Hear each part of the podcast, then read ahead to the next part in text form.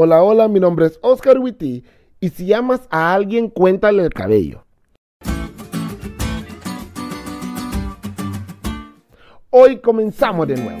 Y el versículo de memoria de esta semana es de esos con los que da gusto comenzar. Está en Nehemías 10:29 y dice, se reunieron con sus hermanos y sus principales para protestar y jurar que andarían en la ley de Dios que fue dada por Moisés, siervo de Dios, y que guardarían y cumplirían todos los mandamientos, decretos y estatutos de Jehová nuestro Dios.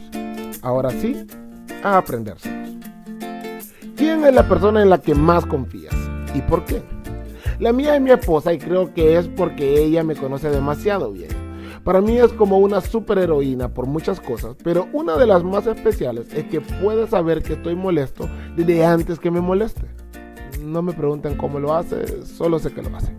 Ahora, confío en ella porque me conoce, porque no hay nada que le haya ocultado y aunque con ella soy totalmente vulnerable, todo el poder que ella tiene en su mano y que podría usar a su antojo, lo usa para cuidar de mí. Y bueno, Podría dedicarme a hablar de ella durante los dos minutos que me quedan de este podcast, pero debo continuar. bueno, aunque ella me conozca muy bien, no sabe cuántos cabellos tengo en mi cabeza, ni siquiera cuántos colochos, o como le dirían ustedes, chinos, tengo en mi cabeza. Y aunque se haya quedado viéndome mientras duermo en unas cuantas ocasiones, no tiene tanto cuidado de mí al punto de velar mi sueño completo.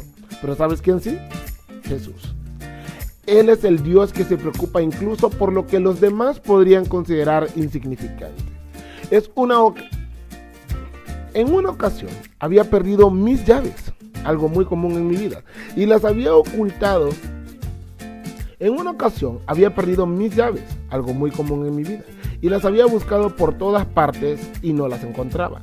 Llevaba demorado casi 15 minutos por esa búsqueda y ya estaba desesperándome. Entonces oré y no había pasado ni un minuto y ya las había encontrado. Y sé que de historias como esa vas a de tener un montón. Pero cualquiera podría decir que Dios tiene cosas más importantes que hacer que encontrarme unas llaves. Pero el mismo Dios que en su voz tiene la energía creadora que trae mundos a la existencia, es el mismo que tiernamente se interesa por mi desesperación natural, mis 15 minutos de retraso y esas llaves perdidas. Y eso me hace amarlo podemos tener plena confianza, cultivar la fe y descansar en la seguridad de que el Señor cuida cada aspecto de nuestra vida. Y esta semana, al estudiar cómo ha sido Él a lo largo de la historia, podremos descansar en que Él no cambia.